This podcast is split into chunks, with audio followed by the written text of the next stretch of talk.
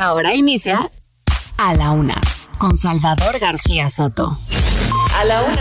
Donde la información fluye, el análisis se explica y la radio te acompaña. A la Una con Salvador García Soto. A la Una. Comenzamos.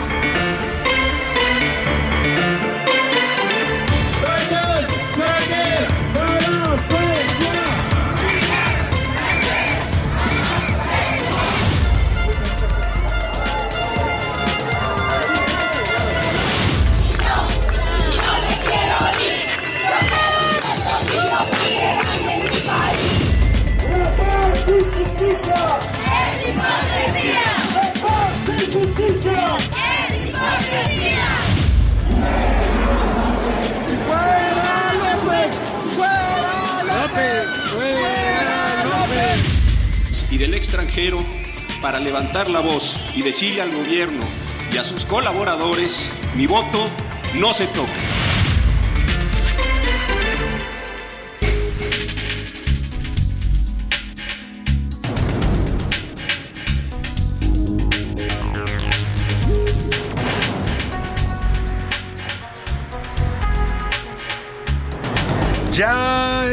Es la de la tarde en punto en el centro de la República. Los saludamos con mucho gusto. Estamos iniciando a esta hora del mediodía a la una este espacio informativo que hacemos para usted, como todos los días a esta misma hora del día. Aquí estamos, puntuales, listos y con muy buena actitud para informarle, para entretenerle y para acompañarle en este momento de su día, en este lunes 27 de febrero. Estamos iniciando semana y despidiendo mes. Esta semana cerramos ya el mes de febrero para comenzar el mes de marzo. Y bueno, arrancamos la semana como siempre con algo de trabajo para iniciar. Cuesta trabajo después del fin de semana, pero ya estamos listos, con, preparados con todo la información con lo más importante que ha ocurrido en las últimas horas, tanto en la ciudad como en la República y en el mundo. Se lo vamos a tener aquí, eh, actualizada la información, verificada y también, por supuesto, comentada y analizada para que usted tenga todos los datos y los elementos para tomar la mejor decisión. Un lunes soleado, ya parece que empiezan a cambiar el clima en la Ciudad de México, cada vez es menos frío y cada vez es más intenso el sol y las temperaturas suben. Eh, hoy estamos a 24 grados centígrados en este momento que los saludo desde aquí, desde los estudios del Heraldo Radio 98.5 de su FM, aquí en la Avenida de los Insurgentes Sur 1271 por los rumbos de la Colonia del Valle.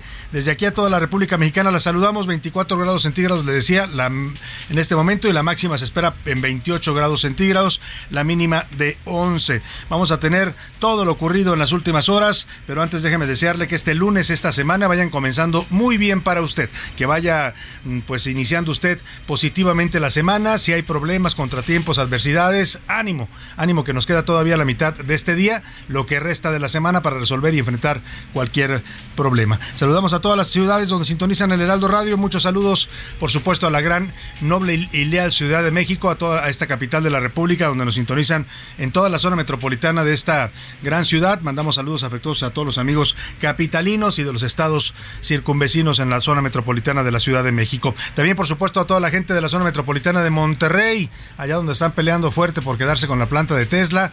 En estos días, ya en estas horas, se va a saber cuál es la decisión que toma la empresa de Elon Musk. Le vamos a estar actualizando la información. Hay una reunión en, en los Estados Unidos en donde los directivos de Tesla, encabezados por Elon Musk, decidirán si se quedan en México y si aceptan las condiciones y ya pues casi amenazas que les está poniendo el presidente López Obrador, que no los quiere dejar instalar en el estado de Nuevo León. También saludamos a la gente de Guadalajara, Jalisco, muchos saludos a la Perla Tapatía, a toda la gente que nos escucha allá en Guadalajara, en Tlaquepaque, en Tonalá, en Zapopan, en Tlajomulco de Zúñiga, en toda esta zona conurbada que ya son más de siete municipios allá en Guadalajara. También a la comarca lagunera, también compuesta por varios municipios de los estados de, de Durango y Coahuila. Les mandamos saludos afectuosos a toda esta zona allá en el noreste del país, a Oaxaca capital, en el sur de la República, al istmo de Tehuantepec, también el estado de Oaxaca, a Tampico, Tamaulipas, allá en el Golfo de México, y también regresando al sur sureste, a la gente de Tuxtla Gutiérrez, Chiapas, muchos saludos en este inicio de semana, igual que a la gente de Chilpancingo, Guerrero, a la gente de Mérida, Yucatán, también les mandamos un abrazo afectuoso,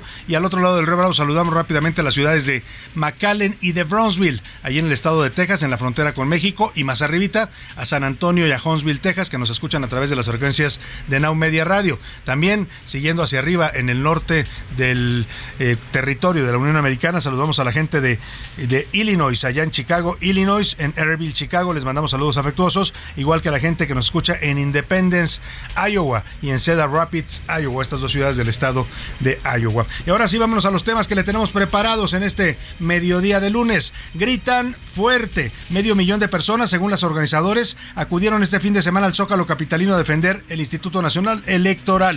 El acto se repitió en las principales ciudades de la República. Se vieron plazas llenas en Guadalajara, en Monterrey, en Puebla, en Morelia, en Acapulco. La verdad, perdóname, la verdad es que esta respuesta a la convocatoria ciudadana fue bastante fuerte. Le llaman la ola rosa y la consigna no se metan con nuestro voto, no se metan con la democracia y una exigencia que la Suprema Corte de Justicia y los ministros de la Corte frenen el plan B electoral del presidente López Obrador. Hay reacciones ya del presidente hoy desdén, reaccionó López Obrador, yo diría también con algo de soberbia, se dedica a descalificar a algunos convocantes de esta marcha. El presidente cree que descalificando al ministro en retiro José Ramón Cosío, a Claudio X González, hablando de delincuentes de cuello blanco, va a, a callar la voz de miles, cientos de miles. Yo me atrevería a decir que casi, si se suman todos los, los lugares de la República, alcanzaremos poco más del millón pero bueno, dejémoslo en cientos de miles, si le parece. Como haya sido, como dijo el clásico, la verdad es que el grito fue fuerte.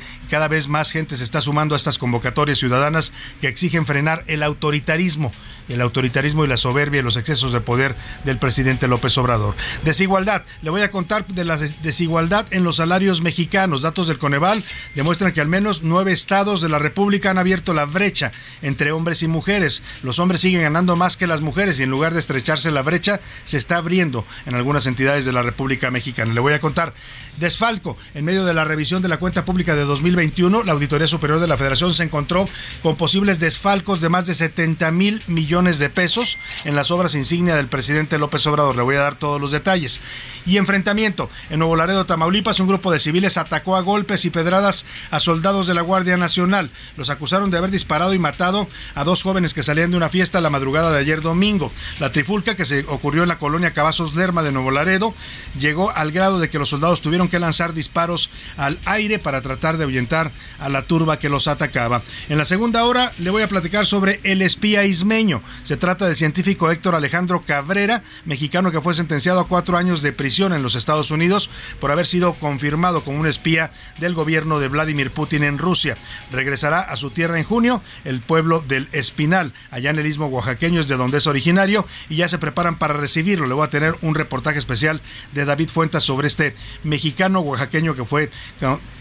sentenciado por ser espía del gobierno ruso. En los deportes de clase mundial, tras ocho años de ausencia, la selección mexicana de básquetbol volvió para clasificarse al Mundial de la especialidad. Además, Super Chivas, oiga, se lo están creyendo ahora sí, las Chivas Rayadas del Guadalajara sumaron más bien su tercera victoria al hilo y se colocan en el tercer lugar de la tabla general. Voy a tenerle todos los detalles, no siempre las Chivas están bien, así es que hay que cacarearlo cuando ocurre. En el entretenimiento, Ana Rega nos va a platicar sobre Ana Gabriel y su retiro de los escenarios. Se va esta gran cantante, adorada por la comunidad LGBT y bueno, que tuvo su gran época ya por los años 90.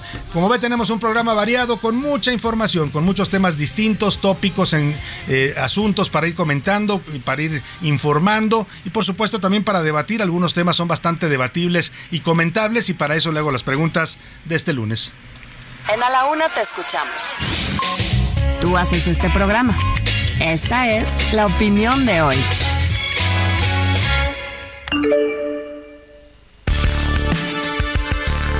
Y para abrir semana, para abrir boca en este lunes, le tengo preguntas interesantes, temas polémicos para debatir y comentar. El primero, tiene, el primero de ellos tiene que ver con esta marcha multitudinaria, concentraciones que ocurrieron en las principales plazas públicas del país. Mire, aquí en la Ciudad de México, un zócalo pletórico, lleno de gente. No solo se llenó el zócalo, ¿eh? Las calles aledañas estaban atiborradas, seguía llegando gente cuando ya estaba lleno. Los organizadores hablan de 500 mil el presidente López Obrador dice que 80 mil. Ya sabe, siempre es el duelo de las cifras, pero más allá de eso, las imágenes y sobre todo lo que se dijo ahí y las consignas que se escucharon fuertes, duras, muchas de ellas en contra del presidente López Obrador, de su autoritarismo, de su ambición de poder, de su querer controlar las elecciones y al INE. Bueno, pues hubo de todo tipo de mensajes en estas marchas. Le decía que aquí en la Ciudad de México fue el Zócalo, pero en Guadalajara fue la Plaza de la Liberación, también atiborrada. Igual que en Monterrey fue la Macroplaza, igual que en Morelia, igual que en Puebla, igual que en muchas ciudades de la República Mexicana. Más de 100 ciudades en México y el mundo tuvieron este tipo de movilizaciones para exigir que se frene, que la Suprema Corte de Justicia declare inconstitucional el plan B de López Obrador que pretende someter y debilitar a la autoridad electoral. Yo le quiero preguntar, ¿usted cree que esta protesta fue? Le doy tres opciones para que me conteste. Un éxito ciudadano en defensa de la democracia, una estrategia de conservadores, como dice el presidente López Obrador, hasta delincuentes de cuello blanco los llama a los mexicanos que salen a manifestarse, o le voy a dejar una pregunta como tercera opción de respuesta, así o más claro, presidente, a ver si le queda claro el mensaje. Y el segundo tema que ponemos sobre la mesa en este lunes, en Nuevo Laredo, Tamaulipas, ayer, le voy a dar toda la información más adelante. Hay videos que compartimos ayer en la cuenta de arroba García Soto en Twitter, donde eh, un grupo de civiles de la colonia Cavazos Lerma, allá en Nuevo Laredo, eh, pues atacaron con piedras y palos a soldados del ejército, de la Guardia Nacional, por acusarlos de que por la madrugada de ayer domingo mataron a dos jóvenes que salían de una fiesta, supuestamente los confundieron con delincuentes, ya sabe algo que no es, no, es digamos, nuevo en este país, pero en lo que se ve en los videos es bastante delicado, porque los guardias intentan alejar a la multitud, hay un guardia al que golpean y lo patean en el suelo, y algunos guardias tratando de dispersar a esta turba que estaban molestos y enojados, hacen disparos al piso y al aire para ahuyentarlos. yo le quiero preguntar, ¿usted quién cree que es la responsabilidad en este tipo de hechos como lo que se vio ayer en Nuevo Laredo? Le doy tres opciones para que me conteste, de la gente, de los ciudadanos que no respetan a la autoridad, de los militares que no tienen protocolos para controlar la situación en, en un caso así, o de plano es culpa de la cultura de la ilegalidad. En este país ya nadie quiere respetar la ley, empezando por el que despacha en la presidencia y hasta los ciudadanos de a pie. Ahí le dejo las preguntas, el número para que nos marque 5518 41 51 99. Nos puede mandar mensajes de texto de voz, usted decídalo. Aquí ya sabe, de cualquiera de las dos formas, su opinión siempre, siempre va a contar y siempre también la escuchará usted al aire. Y ahora sí, nos vamos al resumen de noticias, porque esto como el lunes y como la semana, y ahora sí ya el fin del mes de febrero, ya comenzó. Rebasados. Agencias automotrices reportaron el retraso de entrega de autos nuevos debido a la saturación que existe en el puerto de Lázaro Cárdenas, Michoacán, para importar vehículos. Modernidad. El Servicio de Administración Tributaria informó que el pago de impuestos de manera electrónica aumentó en 36% en 2022. Rescate. Las fiscalías de la Ciudad de México y Estado de México lograron el rescate de 32 migrantes centroamericanos que estaban privados de su libertad en Esahualcoyotl. Al banquillo. El Congreso de la Ciudad de México llamará a comparecer al titular del sistema de aguas de la Ciudad de México, Rafael Carmona, por la falta de tapas en las coladeras. Feminicidas. Alumnas de colegios femeninos en el centro de Irán fueron envenenadas en los últimos meses por individuos para obligar a los centros a cerrar Una de la tarde con 13 minutos. Oiga, escuchaba esta nota con la que abre el resumen Laura Mendiola y ese este tema de los autos nuevos que se disparó la demanda de autos nuevos ante las facilidades que están dando algunas agencias, algunas marcas para obtener créditos o pagar a meses sin intereses, en fin. El caso es que el problema es que no hay carros. O sea, está la gente pagando, sacando el carro, dando el enganche, contratando un crédito, pero tardan en entregarle los autos hasta dos, tres, hasta seis meses, porque mencionaba en este resumen Laura, hay un problema también en las aduanas del puerto de Lázaro Cárdenas para la entrada de los autos nuevos. Vamos a hacer un reportaje sobre esto porque ya hemos recibido comentarios de nuestros radioescuchas que se están viendo afectados. Oye, tantos, oiga, tanto esfuerzo que hace uno para adquirir un carro nuevo, ¿no? Y luego usted paga, hace el esfuerzo y no se lo entregan lo tienen esperando meses mientras su dinero pues está devaluándose, ¿no? En fin, vamos a hablar de este tema más ampliamente. Por lo pronto, vamos a lo que ocurrió ayer. Qué fenómeno de verdad. La manifestación y movilización ciudadana convocada para el día de ayer domingo rebasó todas las expectativas. Había quienes dudaban de si estos grupos de la sociedad civil y de algunos eh, organismos empresariales que convocaron iban a lograr tener la misma convocatoria que el 13 de noviembre. Yo me atrevería a decir que no solo la tuvieron, sino que incluso pudieron haberla superado. El escenario del Zócalo ayer se vio totalmente desbordado por la cantidad de personas que llegaron a mm, concentrarse y a manifestarse en un evento totalmente ciudadano. Ahí no hay acarreados, ahí no hay camiones que estén llevando a la gente, que le estén dando algo de comer. Es gente que llega por su propia voluntad, por su propio pie y vaya mensaje, tampoco les dan dinero en efectivo como en otros mítines y marchas. El tema es que la gente llegó, no solo en la Ciudad de México, que fue pues el escenario más impactante por tratarse de la plaza principal del país, de la República, que es la Plaza de la Constitución, sino también en Guadalajara, Jalisco, en Monterrey, Nuevo León, en la mayoría de las capitales, en Tijuana, en eh, pues en donde usted le guste, en Puebla, en Guanajuato, en León, en Veracruz, en, en Acapulco, en Morelos, en Cuernavaca, en todos lados se vieron, la verdad, manifestaciones, movilizaciones, eh, concentraciones en plazas cívicas, a ver, algunas marchas por las calles. Eh, no hay una cifra oficial, es difícil medirla, pero si aquí en la Ciudad de México están hablando de 500 mil, súmele usted, dicen que fueron más de 30 mil en Guadalajara, en la Plaza de la Liberación, cerca de, hablaban de unos 80 mil en Monterrey, en la Macroplaza. Bueno, pues váyale sumando, yo creo que fácil se, se llegaría a alcanzar casi el millón de personas movilizadas, lo cual no es para desestimar. O sea, mm, lo desestima el presidente López Obrador, lo desdeña hoy, de hecho, ¿no? Vuelve otra vez a esta idea de que descalificando a Claudio X González, yo no defiendo a Claudio X González, al presidente le cae muy mal, pero él, si, si el presidente quiere pensar que Claudio X González, que el ministro Cosío, que Beatriz Pajés, todos los que estuvieron ahí, son los que logran sacar a toda esta gente, pues no, presidente, la gente sale porque está molesta, porque está enojada, y está enojada con usted, con su gobierno, con su autoritarismo con su idea de apropiarse del organismo electoral, como lo quiere hacer con este plan B electoral. Las, los discursos fueron fuertes, algunos hablando precisamente de esta actitud autoritaria del gobierno y la mayoría pidiéndole a la Corte que intervenga y que eh, pues eh, frene el autoritarismo declarando inconstitucional a este eh, a este pues este plan B del presidente López Obrador, manifestaciones también en otros lugares del mundo, ciudades como París, Ginebra, varios vamos a tener crónicas para contarle en dónde se movilizaron mexicanos en toda la República y en el mundo. Por lo pronto le decía el presidente López Obrador, vuelve a desdeñar Dice alguno que no hay, dice un dicho que no hay peor ciego que el que no quiere ver y el presidente López Obrador no quiso ver y no ha querido ver lo que está pasando en las calles y lo que está pasando con el hartazgo ciudadano antes estas actitudes. Volvió a calificar de conservadores, mapaches, delincuentes de cuello blanco a los que se manifestaron y bueno, pues eh, incluso hizo una broma de mal gusto, me parece, diciendo que aumentó el robo de carteras en la marcha, como si todos los que marcharon ayer, los que salieron a manifestarse, fueran delincuentes, así los llama el presidente lo de la manifestación de ayer y otras que vendrán, pues eh, se encuadran en este propósito de enfrentarnos porque no quieren la transformación del país. Quieren seguir robando, quieren regresar por sus fueros. Como estrategia, pues ellos utilizan la mentira de que se quiere afectar la democracia en México, cuando ellos son en esencia antidemócratas. La mayoría de los dirigentes son puros mapaches electorales.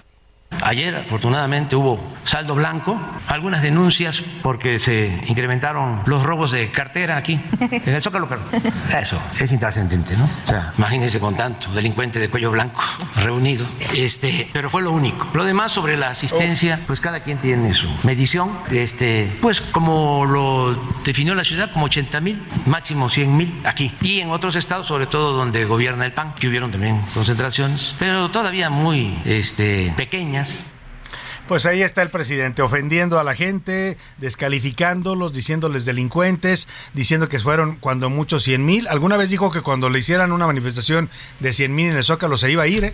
se iba a ir a la chingada, al rancho allá que tiene en, en Palenque.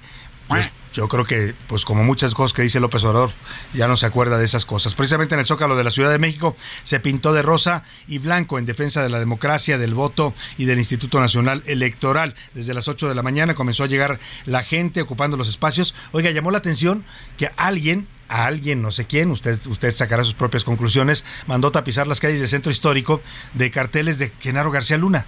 Estaba la imagen de García Luna decía Genaro García Luna culpable. Calderón sí sabía yo me pregunto, o sea, trataron de vincular, incluso apareció una gran manta en el Zócalo, en uno de los edificios que rodean la Plaza de la Constitución, de García Luna, diciendo que García Luna no se toca.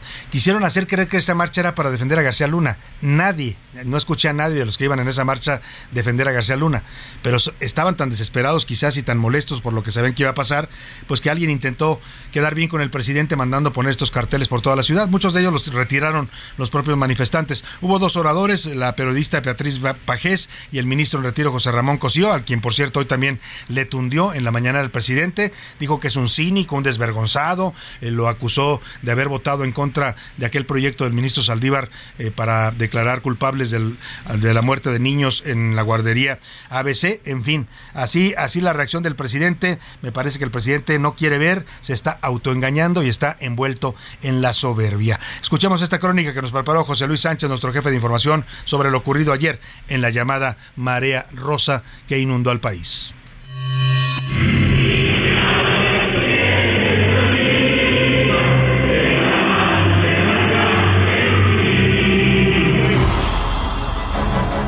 Nacional mexicano retumbó en un pletórico zócalo capitalino que se pintó de rosa y banderas mexicanas para defender al INE y la democracia de nuestro país. Desde poco antes de las 9 de la mañana comenzaron a llegar ciudadanos y ciudadanas, parejas, familias, personas de todas las edades y extractos sociales, todos en una fiesta y una protesta pacífica por la democracia.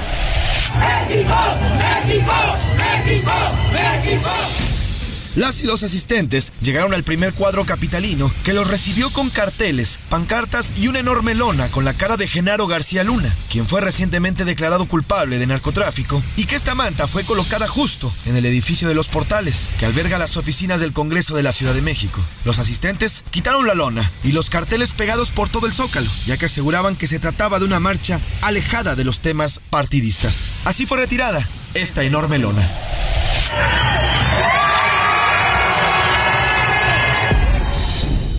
Y es que en tan solo cuatro horas, la principal plaza de nuestro país se abarrotó de cientos de miles de asistentes que pidieron a la Suprema Corte de Justicia de la Nación tomar acciones en contra del llamado Plan B y en defensa del INE.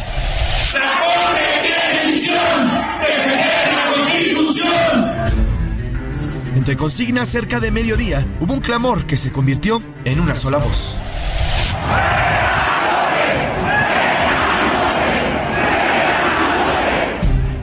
El evento estuvo enmarcado por la ausencia de partidos políticos, aunque sí estuvieron presentes diversos funcionarios, militantes y políticos de partidos de la oposición, como el líder priista Alejandro Moreno Cárdenas o el panista Marco Cortés, la senadora Lili Telles, el panista Santiago Krill y otros políticos más. Pero al final, la manifestación fue totalmente ciudadana.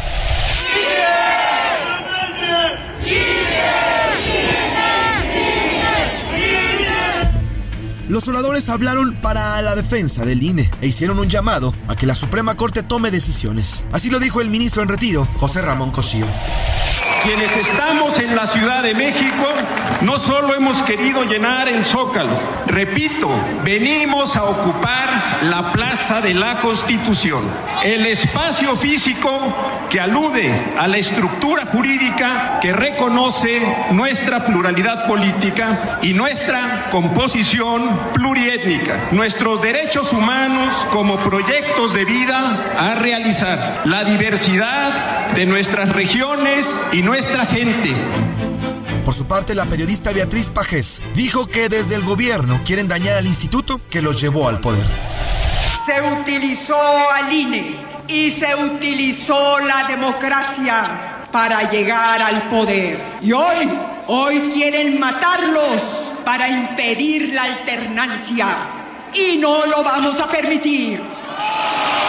Quieren mutilar al INE porque les estorba el voto libre.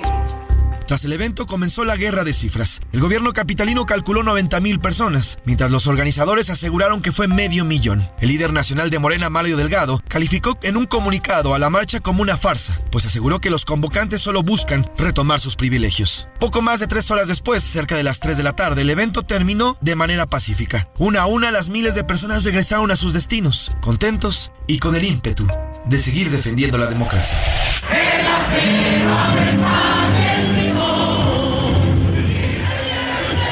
Bueno, pues ahí están las cifras, la guerra de cifras. Qué curiosa medición tiene el gobierno de la Ciudad de México, ¿no? Cuando trajeron al grupo firme, la jefa de gobierno Claudia Sheinbaum habló de 250 mil personas. Ayer había más, muchas más que con el grupo firme y dicen que son 90 mil. Pero bueno, ya sabe usted, los que no quieren ver. Vámonos a la música, vamos a homenajear la democracia, la defensa del INE y la libertad en esta semana, en estos dos días. Y empezamos con Democracy, esta canción de Dr. Crapple, una banda colombiana de 2017.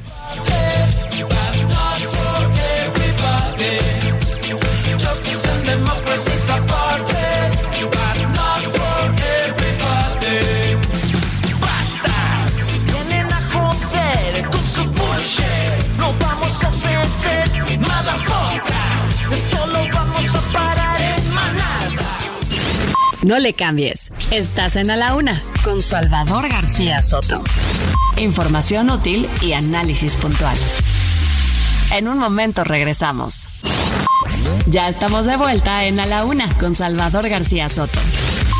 Tu compañía diaria al mediodía.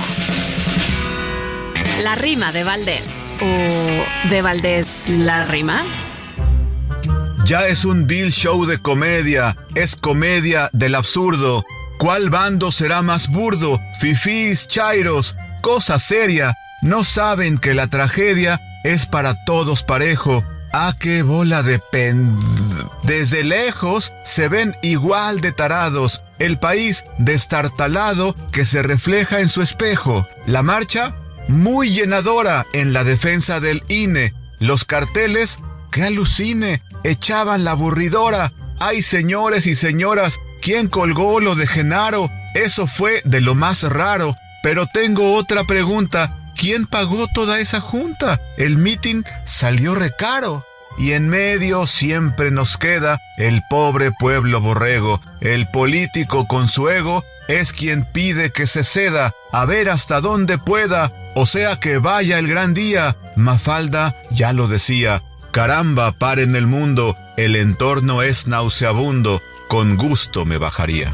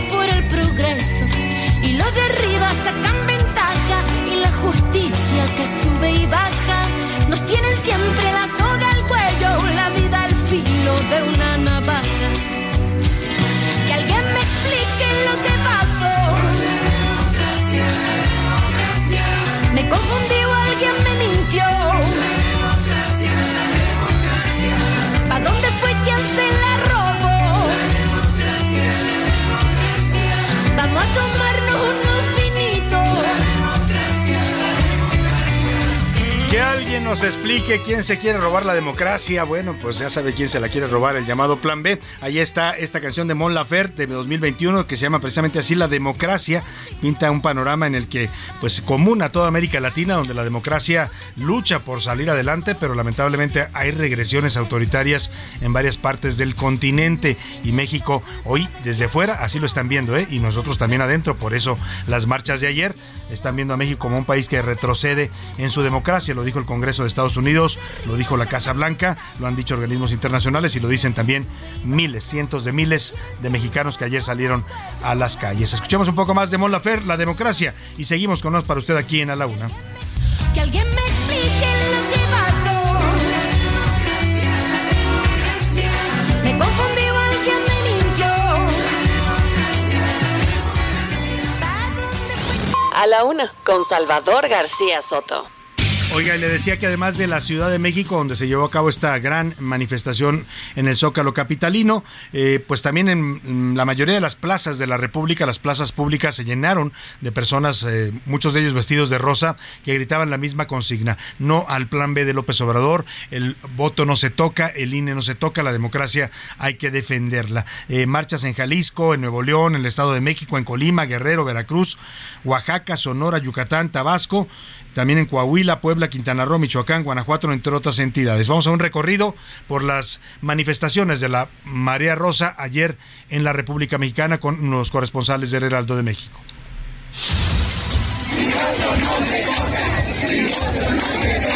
Más de 2.000 ciudadanas y ciudadanos marcharon en la ciudad de Jalapa, la capital del estado, en defensa del Instituto Nacional Electoral durante el domingo 26 de febrero. También hubo movilizaciones en otros municipios de la entidad como Boca del Río, Orizaba y Córdoba, por mencionar algunos lugares. En Jalapa, las personas se concentraron en el Teatro del Estado Ignacio de la Llave y después caminaron hacia Palacio de Gobierno.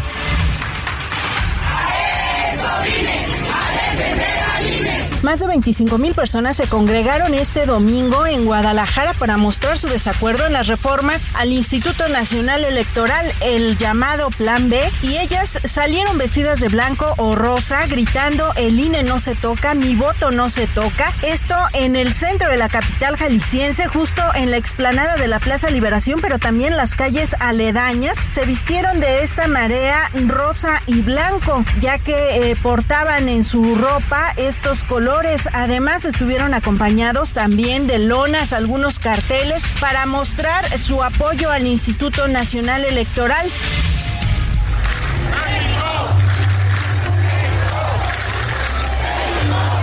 Al menos 22 mil personas fueron las que se congregaron ayer en la macro plaza de Monterrey para marchar a favor de la autonomía del Instituto Nacional Electoral sin que se registraran afectaciones. El encuentro comenzó a reunir simpatizantes cerca de las 10.30 horas y culminó cerca del mediodía, donde los ciudadanos acompañados de su credencial de elector reclamaron al gobierno federal dejar en paz a ese organismo autónomo. La mayoría de los organizadores acudió a la concentración con prendas rosas, blancas y mezclilla.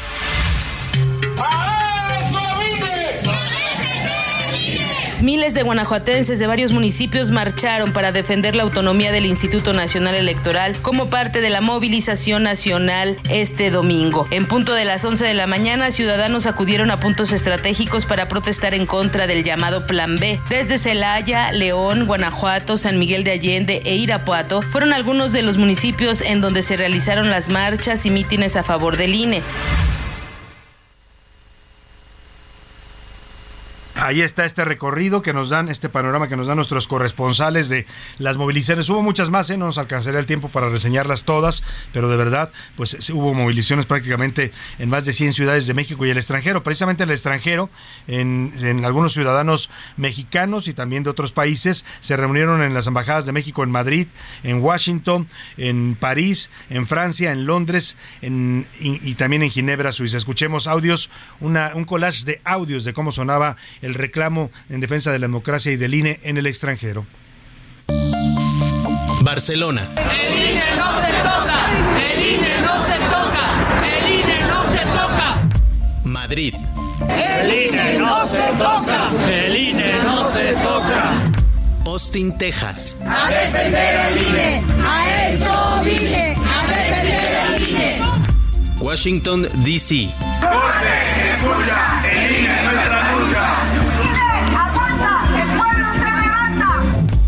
París.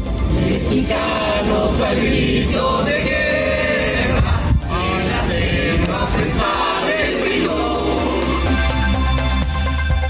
Bueno, así se escuchó la marea rosa que también llegó a estas capitales del mundo, donde mexicanos que radican allá salieron también a manifestarse en contra del plan B de López Obrador y en defensa de la democracia y el voto. Hoy, por cierto, el diario Financial Times saca un duro editorial, ayer domingo lo sacó, perdón, en donde este diario británico dice que el presidente López Obrador quiere retroceder en el reloj y en el tiempo para regresar a las épocas donde no había elecciones transparentes en México. Dijo que las tácticas de López Obrador hoy recuerdan a las que utilizó el PRI para mantenerse en el poder, robándose las elecciones y sometiendo a los órganos electorales. Incluso el Financial Times le pide al presidente Joe Biden de los Estados Unidos que alce la voz ante este retroceso y amenaza para la democracia mexicana. Eh, vamos rápidamente con Noemí Gutiérrez porque ayer por la noche, precisamente hablando del Plan B, el consejero jurídico de la presidencia, la Consejería Jurídica de la Presidencia, anunció que van a imponer una impugnación en contra de la decisión del ministro Alberto Pérez Dayán de suspender la aplicación del Plan B de la reforma electoral de López Obrador. Hola Salvador, muy buenas tardes. Pues comentarte que la noche de este domingo la Presidencia de la República informó que a través de la Consejería Jurídica se impugnó la decisión del ministro Alberto Pérez Dayán de suspender la aplicación de las disposiciones que forman parte del Plan B en materia electoral en los estados de México y Coahuila porque se viola la Constitución. En un comunicado rechazó la decisión que suspende la aplicación del decreto que reforma las leyes generales de comunicación social y de responsabilidades administrativas en dichos estados, ya que las normas expedidas por el Congreso de la Unión solo pueden invalidarse mediante el voto de ocho ministros y está proscrito expresamente suspender sus efectos. El presidente Andrés Manuel López Obrador solicitó a la Suprema Corte de Justicia de la Nación revocar la medida suspensiva al resultar contraria a los principios fundamentales del Estado de Derecho, pues constituye un fraude a la Constitución que el ministro instructor Alberto Pérez Dayán se separe indebidamente de las reglas del procedimiento lo que desnaturaliza los medios de control constitucional y en la medida en que el juzgado respeta o no el sentido original de la norma, su decisión será calificada de democrática o antidemocrática. La presidencia indicó que la suspensión otorgada por el ministro Pérez Dayán afecta de manera grave una de las instituciones fundamentales del orden jurídico mexicano, como es la división de poderes, ya que carece de facultades para anular un valor constitucional superior. Salvador la información que Muchas gracias, Noemí Gutiérrez. Bueno, precisamente anunció hoy el coordinador de Morena en la Cámara de Diputados, Ignacio Mier, que se prevé que hoy mismo se ha publicado en el diario oficial la segunda parte de este plan B, lo cual ya lo podría convertir en impugnable o controvertible por parte de la oposición, que ha anunciado que van a interponer más recursos y más controversias y acciones de inconstitucionalidad en contra de este plan B de López Obrador ante la Suprema Corte. Oiga, vamos a precisamente hablar de este tema para analizar el fenómeno ocurrido ayer. Vamos a conversar con una de las eh, dos oradores que hubo en esta manifestación en el Zócalo. Estoy hablando de Beatriz Pajés, periodista, directora de la revista Siempre y activista también. ¿Cómo estás, Beatriz? Qué gusto saludarte. Muy buenas tardes. Igualmente, Salvador, un gran abrazo para ti, Beatriz, pues te escuchamos ayer ahí siendo una de las dos eh, oradoras que eh, hablaron en este evento y lo primero que te quiero preguntar después de lo que vimos ayer, esta imagen impresionante de un zócalo lleno no solo en su extensión de la plancha de concreto, sino también en las calles aledaños, eran ríos de gente que intentaba llegar. ¿Qué opinas de la reacción que ha tenido esta mañana el presidente López Obrador descalificando pues a algunos de los convocantes? Eh, en particular se refirió al ministro Cosío, a Claudio X González, habla de delincuentes de cuello blanco, hace bromas sobre si eh, hubo mucho robo de carteras en la marcha. ¿Qué te dice esta reacción del presidente ante lo que se vio ayer, Beatriz Pajes? Mira, sin duda y lamentablemente no extraña tu reacción porque esto lo ha venido haciendo todos los días desde hace cuatro años. La descalificación a mexicanos que ni siquiera conoce ha calificado también de corruptos a todos aquellos y sin distinción que asistieron a la concentración en el Zócalo. La pregunta es cómo es posible que un presidente que se supone debe gobernar para todos se eh, hable de esa manera y se dirija de esa manera a, quienes gobierna El Salvador. Eh, quiero decir que la parte más preocupante esto es no solamente su descalificación, sino que esto representa y significa tenemos un presidente que desprecia a Sí, Beatriz, vamos a, tratar de, modificar un poco la llamada porque se está viciando la comunicación. Por momentos te escuchamos un poco viciado el audio. Eh, lo que nos estaba comentando Beatriz Pajés, que fue una de las dos personas que hablaron ayer junto con el ministro de Retiro José Ramón Cosío, pues es eh, pues esta reacción ya nos sorprende, lamentablemente, preocupa, sí, ¿eh? A mí me preocupa mucho que el presidente descalifique de esa manera a los ciudadanos, porque mira, él puede estar en contra de Claudio X González, de, del ministro Cosío, de, de, quien no le caiga bien, es, su derecho pero descalificar a todos los ciudadanos que ayer se manifestaron llamándoles delincuentes, pues Beatriz, parece que, aunque no sorprende, sí preocupa que el presidente esté usando este tono contra ciudadanos a los que debiera respetar porque son sus gobernados. Exactamente, Salvador, lo que te comento, es decir, no extraño porque esto lo todos los días, pero parece que no corresponde a un presidente que... Vamos a, a es que seguimos con un poco viciada la comunicación. No sé si es el enlace o es el lugar en donde está. Vamos a volverle a marcar a Beatriz Pajés para tiene usted derecho a escuchar un audio de mejor calidad. Es interesante lo que nos estaba diciendo. Es ayer el discurso de ella fue fuerte, eh, igual que el del ministro Cosío, fueron discursos muy puntuales, eh, respetuosos. No hay un lenguaje tan agresivo como el que se usa hoy desde la presidencia, pero sí poniendo los puntos sobre las sillas, Beatriz, en esto que ya comentas, pues algo totalmente fuera de proporción la, la actitud y la respuesta del presidente. Eh, mira, y lo de menos es que a nosotros los organizadores o a quienes eh, hayamos hablado eh, nos diga algo. Es decir, para nosotros eso no es problema. El problema es que diga esto a hombres y mujeres que llegaron por su propio pie, madres trabajadoras, amas de casa, digamos, mexicanos que viven honestamente, que les diga corruptos, que descalifique su derecho a ejercer la democracia. Decías tú ayer en una de tus frases, México es de todos o no es de nadie. Y, y lo que está detrás de este plan parece ser, pues, eh, volver a imponernos una visión, una visión única para el país, Beatriz, algo que los mexicanos, quizás no los más jóvenes, pero sí los de generaciones anteriores, conocemos bien. Nos pasó durante 75 años con el PRI. Pues sí, mira, una, una visión y no solamente una visión, porque todos sabemos que este plan B electoral lo que busca fundamentalmente imponer el triunfo del partido político que en este momento está en el poder en el 24. De eso se trata la reforma electoral, este Salvador. Ahora sobre las cifras, Beatriz, digo, es muy relativo y que siempre que hay este tipo de manifestaciones hay guerra de cifras, pero me llama mucho la atención los criterios que utiliza sobre todo el gobierno de la ciudad, que es el que debe medir este tipo de movilizaciones, porque decía yo hace rato la jefa de gobierno cuando llenó el Zócalo, el grupo firme al que ella le pagó, por cierto, para presentarse, pues hablaba de 230 mil y ayer nada más vio 90 mil.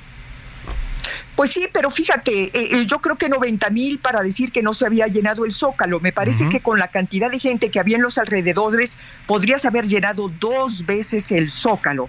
Era impresionante el río Rosa que había no solamente en la plancha misma, sino en sus alrededores. Tuvo que salir con el 90 mil y ahora ya no como lo hizo Batres con los 7 o 10 mil, porque aquí lo importante era decir, el zócalo solamente yo lo lleno. Eso es lo que nos quiso decir, ¿no? Claro. Ahora, una frase que decías en tu mensaje de ayer me llamó mucho la atención. Decías tú, el plan B, que es lo que finalmente se está cuestionando en estas movilizaciones, abre las puertas al crimen organizado. ¿Por qué, Beatriz?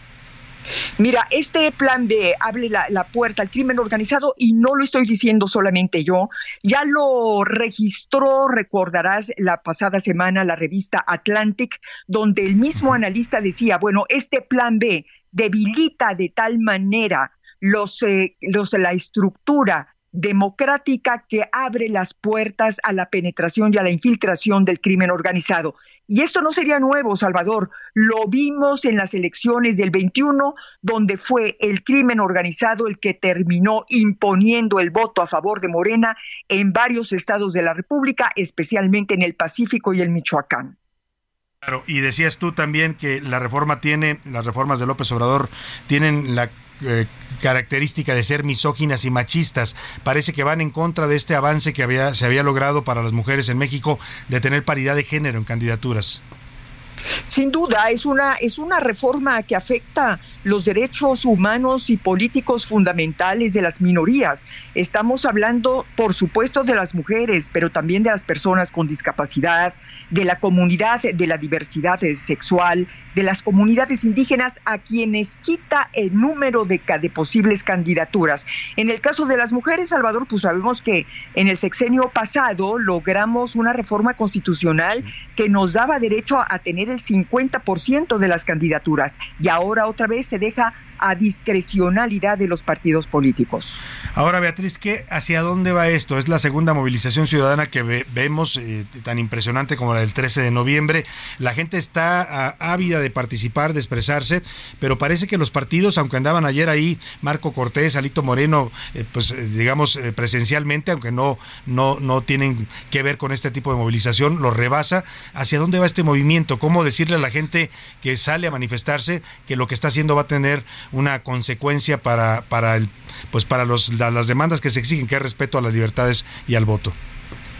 Mira, sin duda representó lo de ayer y lo del pasado 13 de noviembre un antes y un después en la vida democrática del país. Es la segunda vez, la primera fue efectivamente el 13 de noviembre, que vimos ya una ciudadanía empoderada. Y tan empoderada, Salvador, que logramos que los partidos políticos que en ese momento estaban ahí se decidieran, los de oposición por supuesto, se decidieran a votar en contra de la reforma constitucional del INE que prometía desaparecerlo. En esta ocasión volvemos a ver otra vez a esta ciudadanía. ¿Qué deben de entender los partidos políticos? Bueno, los partidos políticos deben de entender que ya las futuras candidaturas, sea la presidencia de la República, a los gobiernos de los estados, a los congresos, ya no se pueden designar como antes, igual que antes. La ciudadanía tiene que ser tomada en cuenta de alguna manera para poder designar a los futuros candidatos. Si la oposición no hace esto, la misma oposición estará en riesgo de perder el registro, porque los ciudadanos yo no admiten más imposiciones. Claro, eh, y el gran mensaje de ayer, sin duda también lo decías en tu, en tu participación y lo decía el ministro Cosío, es para la Suprema Corte, para los ministros, el balón está en su cancha y a ellos les va a tocar decidir si este plan B que está rechazando una buena parte de la sociedad mexicana es constitucional o inconstitucional. Mira, ayer el ministro fue muy claro, que lo diga yo es lo de menos, pero él es un ministro en retiro que tiene toda la experiencia y es un gran jurista.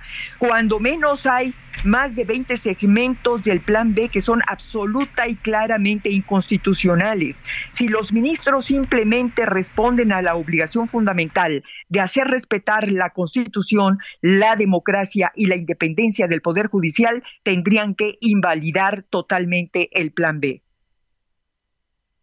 atentos, Beatriz, para ver cómo se las consecuencias que va teniendo esta movilización y sobre todo lo que viene ahora en la Suprema Corte, que es esta batalla por el, la inconstitucionalidad del Plan B. Te agradezco como siempre, Beatriz, un gusto conversar contigo. Al contrario, Salvador. Muchas gracias. A Beatriz Pajés es periodista, directora de la revista Siempre y también activista. Ayer un buen discurso el que dio ahí en la plancha, en la plancha del Zócalo. Oiga, vamos a escuchar, hablan de este tema, su canción de hoy de los, los curuleros de San Lázaro, Pepe Navarro y el maestro Enrique Canal le cantaron justamente a la marea rosa, a esta ola ciudadana que está invadiendo las calles de México y, gritando este INE y esta democracia y estas libertades que hemos logrado no se tocan. Aunque digan lo que digan, que es para que su intención es limpia, no les creo, no. Lo quieren siempre tras él, siempre tras él, noche y día. Su descaro es total, que mal da lo que nos ha costado. Ese INE no se toca, INE es politiquería, mitin a pie, de a miles y sin tortas. Ese INE no se toca, quiero elecciones limpias, ese plan B a todos nos ahorca. Ese INE no se toca. Bueno, pues ahí está, este INE no se toca, este voto no se toca y sobre todo esta democracia que tanto nos ha costado a los mexicanos, todavía imperfecta y lo que usted quiera, se pueden cuestionar muchas cosas, se puede perfeccionar, pero permitir lo que quiere el plan B de López Obrador es permitir un retroceso de hace 30 años, cuando un solo partido y un gobierno controlaban las elecciones. Es lo que pretende ahora López Obrador. Oiga, y vamos rápidamente al asunto de Tesla, porque en este relajo que armó el presidente López Obrador al declarar el viernes pasado que definitivamente no iba a permitir que Tesla se instalara en Nuevo León, que no les iba a dar el permiso, así lo dijo claramente, amenazando una inversión de más de 7 mil millones de dólares, una inversión de futuro para México, empleos para la gente de Nuevo León, para mexicanos. El presidente dice, no los voy a dejar si no se van al sur, a Hidalgo, junto al AIFA, lo quiere, o al sureste. Eh, eh, hay noticias porque hoy habló el presidente López Obrador en una llamada, videollamada con la gente de Tesla, con el señor Elon Musk. Cuéntanos, José Luis Sánchez. Salvador, así Bienvenido. es. Gracias, buena tarde, buen lunes. Bueno, antes de acabar la mañanera, esto ocurrió y del presidente López Obrador. Saben que tengo una llamada, que ya con eso me va. Si les digo con quién, ¿me dejan ir? ¿Sí? ¿Sí o no? Ah, sí, dijeron, bueno, ya me voy. Con el dueño de Tesla. Ah, sí, y, este, y no quiero, este, quiero estar puntual. Es en, ¿cómo se llama esto? Bueno, Eh, pues ahí está, le dice que es a través Que un llamaron, hicieron una A videollamada. través de un Zoom y bueno, pues hace unos minutos el periodista, compañero también, colega eh, Darío Celis publica a través de su cuenta oficial en Twitter, eh, dice, última hora el presidente López Obrador firme en su decisión de no permitir que Tesla se instale en Nuevo León. Elon Musk no aceptó los condicionamientos eh, de ubicación y se lo lleva a Austin, Texas, dice Darío O sea, dice Darío que ya habrían tomado la decisión de no van a aceptar, digamos, amenazas de López Obrador o Exacto. condicionamientos, ¿no? Exactamente. Hay otra versión que dicen que será el miércoles, cuando en la reunión de los in- investings de- del grupo de Tesla, de Elon Musk, se va a definir a dónde se van. Exacto, Amador y Maldonado el día de hoy en su columna también habla de este Investing Day que va a ocurrir el próximo miércoles en Austin, Texas, en la, en la factory, en la Giga Factory, y ahí se va a definir el futuro de Texas. Ayer el diario de Reforma hablaba de una versión de que si- no van a aceptar las condiciones de López Obrador y se van a ir a Tailandia. Exactamente. Sería muy grave. Ya lo hizo con el Aeropuerto Internacional de la Ciudad de México. Sería muy grave que López Obrador ahuyentara una inversión tan grande. ¿Qué debe hacer un presidente según usted? ¿Traer inversiones al país o ahuyentarlas? Me voy a la pausa con esto que se llama La Democracia, la Maronda de 2013. Haciendo y vas aprendiendo las cosas que puedes cambiar. Ponte muy atento porque es el momento de actuar. Son tus herramientas con las que ahora cuentas, las que vas a utilizar. Algunos valores y algunos derechos que mucho te van a ayudar. En un momento regresamos. Ya estamos de vuelta en A la Una con Salvador García Soto. Tu compañía diaria al mediodía.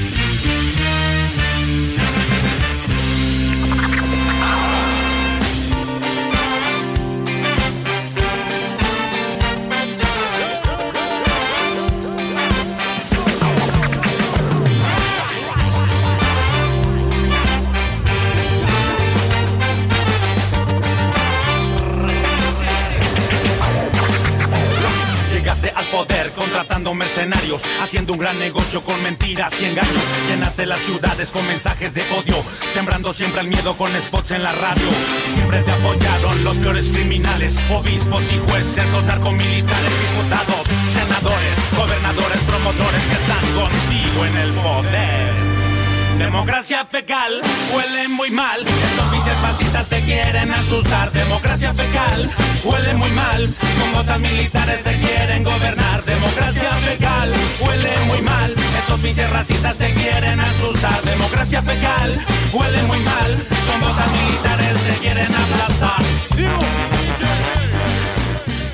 Ya son las 2 de la tarde en punto en el centro de la República y los saludamos con mucho gusto. Iniciamos a esta hora del mediodía, la segunda hora de a la una. Tenemos todavía una hora más de información, de historias, noticias, entrevistas, de música, de todo lo que le estamos ofreciendo en este programa, en esta segunda hora de la emisión de a la una. Si usted nos está recién sintonizando, nos acaba de agarrar en el cuadrante de su radio, ahí en el auto, en el tráfico de su ciudad, en casita donde está preparando ya los alimentos, en la oficina donde está trabajando o en cualquier lugar donde nos esté sintonizando, bienvenido.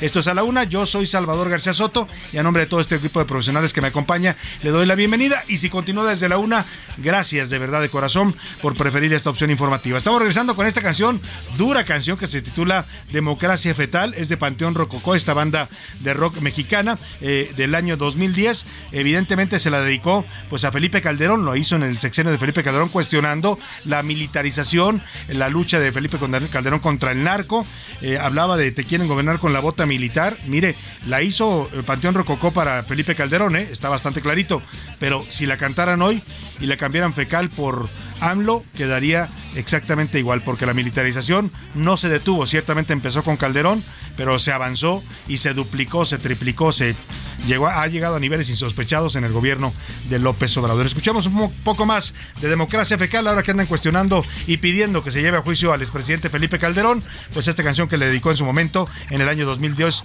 Panteón Rococo.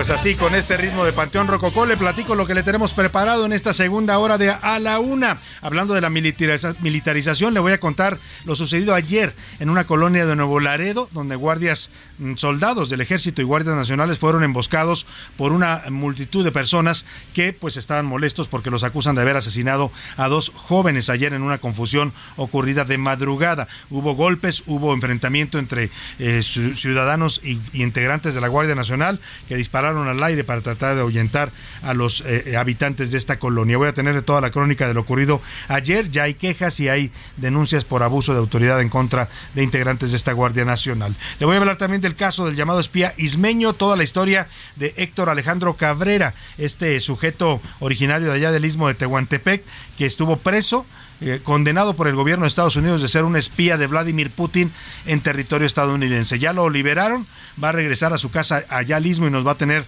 una nota sobre este tema. eh, David Fuentes, nuestro reportero de Asuntos Especiales. También hablaremos de la brecha salarial que se abre cada vez más entre hombres y mujeres. Lamentablemente este sigue siendo un país misógino y machista en cuanto al pago de salarios. Todavía en México un hombre gana más que una mujer por el mismo trabajo, a veces hasta el doble. De eso vamos a hablar en este reporte que da el Coneval sobre las diferencias salariales entre hombres y mujeres. Le contaré también del desfalco del gobierno federal, dice la Auditoría Federal de la Superior de la Federación, que faltan más de 70 mil millones de pesos que no aparecen en las obras insignia de López Obrador. Hablamos del tren Maya, de la refinería de Dos Bocas y del Aeropuerto Internacional Felipe Ángeles, entre otros. Bueno, pues un- de una segunda hora todavía muy llena de, de información, de temas, de noticias. Por supuesto, escucharemos sus opiniones y comentarios. Pero vamos, vamos precisamente en este momento del programa, como siempre, a escuchar lo que usted tiene que decirnos. Viene, por cierto, también a la cabina el señor Enrique de la Madrid, que es uno de los priistas que están buscando convertirse en candidatos a la presidencia, hijo de un expresidente de México. Vamos a platicar con él sobre cómo vio también la marcha de ayer y lo que está proponiendo pues, para un regreso del PRI al poder que se ve bastante complicado. Eh, vamos a tener otros temas, pero como siempre a esta hora del programa lo más importante es escucharlo a usted. Ya está conmigo aquí en la mesa y le doy la bienvenida a José Luis Sánchez. ¿Cómo estás, José Luis? Salvador García Soto, ¿cómo estás? Buen lunes, buen arranque e inicio de semana, es un placer y bueno, pues con muchos bríos, eh, la verdad es que muy contentos y arrancando, no solamente la semana, sino cerrando este gran mes que se ya nos fue. se va. Ya Así, se va febrero, ya viene sí, por ahí asomándose marzo, así es que pues es el es un mes bonito marzo, ¿no? Así a mí me gusta mucho. Porque es la primavera, Sí. es una época bonita del año. Exacto. En fin, vamos a prepararnos para recibir como se debe a marzo. Por lo pronto es momento de preguntar en este espacio.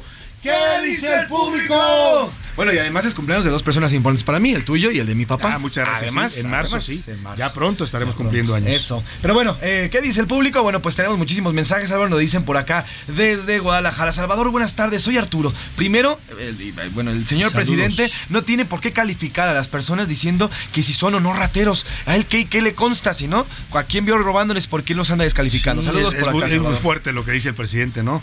Hablar así de los ciudadanos. Lo que decía Beatriz es cierto, pues a ellos que los critique, si le cae mal Beatriz Pajés, si le cae mal el ministro Cosío, Claudio X González, Gustavo de Hoyos, pues ellos son personajes públicos. Exacto. Pero ¿por qué se mete con los ciudadanos que salen libremente a manifestarse y que tienen derecho, según la Constitución? Y que además, con lo visto ayer, que estuve, yo tuve la oportunidad también de asistir, Salvador, de verdad la manifestación fue de los ciudadanos. ¿eh? En ningún momento un solo político se hizo No, cargo de ella. y había por ahí andaban, sí, andaba andaban Lito, por ahí, sí, andaba sí, Marco sí. Cortés y muchos publicaron fotos. Pues sí, van a la marcha como Claro. otros ciudadanos, ¿eh? Sí, pero sí, ni sí. convocan a la marcha, ni organizan, ni son, ni la gente los pela, pues, para que ¿no? me entiendan, ¿no? Sí, no, era totalmente No van por ver a Lito, ni a Marco Cortés, ni a ninguno de ellos. Incluso al señor Alito le volvieron a gritar como la vez pasada Sí, noviembre, le volvieron a decirle sus lo cosas. rechazan, exactamente. Bueno, pues te dicen el señor Antonio Ayón desde Zapopan, Jalisco. Buenas tardes, Salvador José Luis y equipo de noticias. Es un éxito la marcha del día de ayer. Eh, y si cree que somos carteristas, pues que nos lo compruebe el presidente. No hay mejor, mejor ejemplo de que lo que asistimos ayer fue una, fue totalmente una fuerza de la ciudadanía. Nos Sí, dicen por acá. eh, eso es innegable, que, que lo vea quien lo quiera ver y quien tenga ojos para verlo, ¿no? Exactamente, bien lo dices hoy en tu columna, ¿no? Así o más claro, señor presidente. Señor Cañedo desde Guadalajara también nos dice, Salvador, buenas tardes. El presidente juzgó a todos los que asistieron a la marcha como ladrones y narcotraficantes y rateros. ¿Qué pasaría si todos los que asistimos lo demandamos por difamación de honor? Fíjate, a ver si es cierto. Sería interesante, se pueden hacer ahora demandas colectivas, ¿eh? Ahí, ahí está la, la frase del presidente donde dice que se robaron cartera y que son delincuentes de cuello blanco. Así es, nos dice Wences García también. Eh, creo que fueron un poco más de 500 mil personas, pero aún así siguen siendo muy pocos entre organizaciones no gubernamentales. Lo único que pone en evidencia es la desesperación y la debilidad que ya tiene el sistema eh, conservador. Saludos, Salvador. Nos dice Ahí está por su acá. punto de vista, gracias. Don Alberto nos dice también por acá, hola Salvador, estuvo muy bien la concentración. El tema es que hubieran invitado a otras personas. A mí en lo personal Pajés no me encanta porque es de extracción priista, pero el señor Sí. Cosío muy bien y como siempre muy atinado. Saludos Salvador. Sí, Beatriz. Pajés fue priista, eso sí es un hecho. No sé si sigue militando en el PRI, ¿eh? creo que ella no, hasta donde sé, pero sí fue priista. La señora Liz también nos dice por acá, así o más claro, ya estamos hartos de la dictadura, del impositivismo, de la ladronería y ahora con el INE llegaste y ahora sí, con el INE te vas, nos dicen por acá. Imposicionismo, Hay que ¿no? diferen- así nos dice imposicionismo. Ah, impositivo, ¿no? Nos dice la señora, la señora Liz, Bueno, por impositivo. impositivo. Seguramente, pues también, porque también mucha negatividad lo que nos tiran en la mañana. ¿Qué dice la comunidad tuitera en arroba ese García Soto? Laura Mendiola, bienvenida, ¿cómo estás? Gracias, Salvador. José Luis, muy buenas tardes. Ya estamos con toda la información de lo que nos dice nuestro auditorio vía Twitter. Precisamente sobre lo ocurrido ayer eh, con esta manifestación del INE en varias ciudades del país, el 65% que fue todo un éxito, el 7% que pues es una estrategia conservadora y el 28%, como lo dices tú en tu columna, así o más claro. Ha sido más claro, a ver si le queda claro al presidente. Y de lo ocurrido en Laredo, Tamaulipas, de, de esta, la verdad, eh, pues hecho eh, de- desafortunado, Sí. ¿de quién cree que es responsabilidad? El 19% que el pueblo no respeta, en este caso el ejército, que el 42% que los soldados no tienen protocolos y el 38% que hay una cultura de la ilegalidad. Yo creo que sí, como en este, en este caso y en muchas cosas que han pasado en México frecuentemente, Laura, se juntan, como dicen, el hambre y las ganas de comer. Porque por un lado, efectivamente, la gente ya no tiene respeto por ninguna autoridad, ¿no? Vemos cómo agreden a policías de tránsito, a policías de, de crucero, de calle a los soldados, los, los, los atacan incluso a golpes. Y por otro lado, también los cuerpos policíacos y el propio ejército, pues no parecen tener protocolos adecuados para controlar estas situaciones. Es que además, eh, ahora sí que se, se juntan dos factores. Una, eh, que ya no, eh, en mi opinión, que ya no hay eh, este miedo, este respeto, pero también es esta parte de que hay an- ante tanto abuso de la autoridad, ah, lo veíamos, lo veíamos ayer. Digo, ¿cuántos casos no sabemos de abuso de militares, de violación de personas? ya lo decía el, de, el del Comité de Derechos Humanos de ahí de Nuevo Laredo. Es que de verdad hay soldados que han violado aquí a niñas y no ha habido justicia. Sea, sean o no civiles, sean o no, no se trata así a, a- a- a delincuentes, ¿no? Claro. Porque además no les demostraron nada, ni les encontraron armas a El estos caso de los dos jovencitos ni les que- que encontraron mataron, droga, efectivamente, ni les y, y- y eran familiares. ¿no? Y gente que decía, pues, ¿cómo es posible? O sea, ¿con qué ¿Por qué autoridad matas? ¿Por qué los matas? O sea, ¿dónde estuvo el delito? Claro. ¿No? Y, y, y sí es como te digo, son como dos caras de una misma problemática, Claro. que la gente ya no cree en la autoridad, que ya no le Les tiene el respeto, como dices. pero también vemos esta parte en donde nos hemos enterado de casos en donde el narco humilla, en donde el pueblo humilla a la autoridad. Así es. Entonces te, te encuentras en un pueblo sin ley, en, En un México es- sin eso ley. es lo que estamos viendo, un México sin ley y eso es muy peligroso porque entonces estamos a merced pues de, de la ley de la selva, ¿no? el sí. que el más fuerte va a ser el que se va a imponer. Y es parte también del desgaste, Salvador, de sacar a las tropas a las calles. Es También. parte también de este desgaste y de la o de mandar a soldados que no saben, siguen siguiendo, siguen siguiendo, perdóname por la redundancia, siguen sin saber cómo a- a actuar en situaciones de población civil, pues, ¿no? Cómo, cómo controlar una situación, cómo tratar a dos jóvenes que no sé si los confundieron con delincuentes o qué pasó. Los confundieron Al al parecer, sí. con delincuentes, pero, Pero como yo te no digo, los no, les encontraron. Y no es un protocolo, los detienes, los presentas. Claro. La camioneta que se llevaron no tenían que habérsela llevado, tenían que haber también seguido un protocolo de dónde iban estos jóvenes para podérsela llevar. Exactamente. Y no lo hicieron. Entonces estamos de verdad ante un- un- una selva. Totalmente, totalmente coincido en eso contigo, Laura. Más mensajes, José Luis. También tenemos más mensajes por acá. Salvador dicen por acá. eh, buenas tardes, Salvador, desde Colima. Eh, soy Alberto. La concentración en el Zócalo fue todo un éxito ciudadano. Obrador nunca lo va a reconocer por su soberbia, pero en su interior sabe y debe saberlo muy bien. La gente ya está cansada, nos dice por acá eh, el señor Alberto también. Buenas tardes, Salvador. Además de, la sociedad que salió ayer, hubimos muchos que no pudimos porque teníamos algún mal, pero estuvimos presentes siguiendo en redes sociales y también a través de otros métodos esta marcha y el INE no se toca, nos dicen por acá también. Ahí está su, su, su- su punto de vista. Y sí, mucha gente no, no necesariamente puede salir a, ma- a manifestarse, pero apoyan este tipo de movimientos también, ¿no? Nos dice Felipe de León, Salvador, eh, lo que ocurrió ayer es algo que quiere Andrés Manuel, un México dividido en dos bandos, los conservadores y los que lo apoyan. Lastimosamente es que al parecer ya lo ha logrado y hoy un México, un México dividido es lo que vemos. Cada vez más polarizado y cada vez nos, nos divide más a los mexicanos poniéndonos etiquetas, ¿no? Los que están conmigo son buenos, es el pueblo bueno y sabio. Los que están en contra mí o me critican o me cuestionan. Ni siquiera es que usted esté en contra, ¿eh? Los que salieron, muchos de los que salieron a manifestarse, sí, había pancartas muy duras, ¿eh? Contra López Obrador. Yo vi una que le ponían cara de rata, eh, había otros que decían López Obrador con, con mi voto no te metas. En fin, hay de todo. Hay otros que no están necesariamente en contra de López Obrador, pero no quieren que se afecte a la democracia. Así es, bueno, incluso en la crónica que hace rato pasábamos, hubo un unísono fuera López, ¿eh? Hubo un momento que También en hay Zócalo quienes piden eso. hubo un unísono Sí. fuera López. Pero en fin, eh, muy bonito inicio de Salada Salvador. eh, fue un gran, aquí en, en la comarca lagunera, nos dicen por acá, fue un gran éxito, eh, sin precedentes lo que ocurrió aquí en la comarca lagunera, nos dice José García. Muchos saludos la allá en la comarca. Pues en todos lados, la verdad es que se vieron movilizaciones, eh, algunas más pequeñas, otras más grandes, depende de cada ciudad. eh, pero la verdad es que lo importante aquí es el, el hecho, más allá de los números y de la guerra de cifras, el hecho, lo que ocurre por segunda ocasión. Ocurrió ya un 13 de noviembre de 2022 y ocurre ayer, 26 de febrero de 2023, con una misma consigna: no al autoritarismo, no a un gobierno que nos quiera imponer a un partido único de nuevo. Ya lo vivimos muchos años los mexicanos y no lo queremos de regreso con otros colores y con otras ideologías. Ahí dejamos el tema. Gracias, José Luis. Gracias, Salvador. Gracias a todos por sus mensajes y comentarios. Y vamos a ligarnos porque ya está llegando aquí a la cabina y le agradezco mucho que nos visite. Nos da mucho gusto recibirlo. A Enrique de la Madrid. Él es abogado, analista y aspirante a liderar la Alianza eh, Va por México en el 2024 como candidato presidencial. Bienvenido, Enrique. Salvador, gracias por la oportunidad y saludos a ti al auditorio. Un gusto tenerte por acá, además de otros cargos que has ocupado. Fuiste secretario de Turismo el sexenio pasado. En fin, una larga trayectoria en el servicio público. Eh, Enrique, platícame primero cómo viste esta mega marcha o mega concentración de ayer en el Zócalo y en varias ciudades de la República. A ver, aquí el de la Ciudad de México me pareció espectacular. Yo estuve desde las 9 de la mañana ahí cerca del centro para llegar con tiempo a tratar de llegar lo más cercano al, al templete, donde iban a hablar los oradores. Desde que llegué, bueno, la afluencia enorme, después llenísimo el lugar y verdaderamente eh, yo creo que un evento espectacular. Me gustaron los discursos de los dos eh, eh, ponentes, tanto de Beatriz como del exministro Cosío, serios al punto.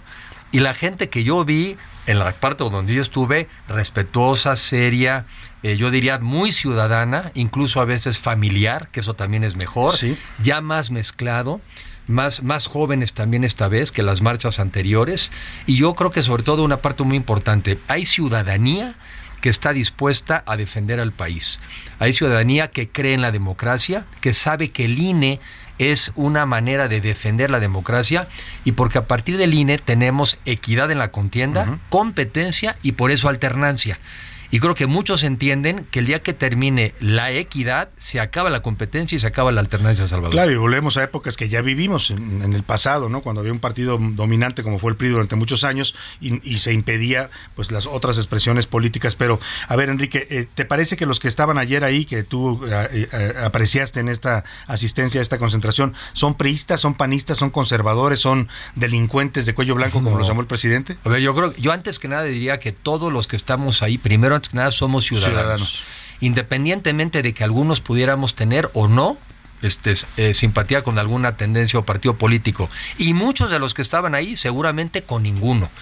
Yo, yo sigo sin entender esta actitud de que si no estás de acuerdo con el gobierno en turno, pues eres sujeto a una serie de adjetivos y peyorativos. Pues eso no es así. Ese no es el país que queremos.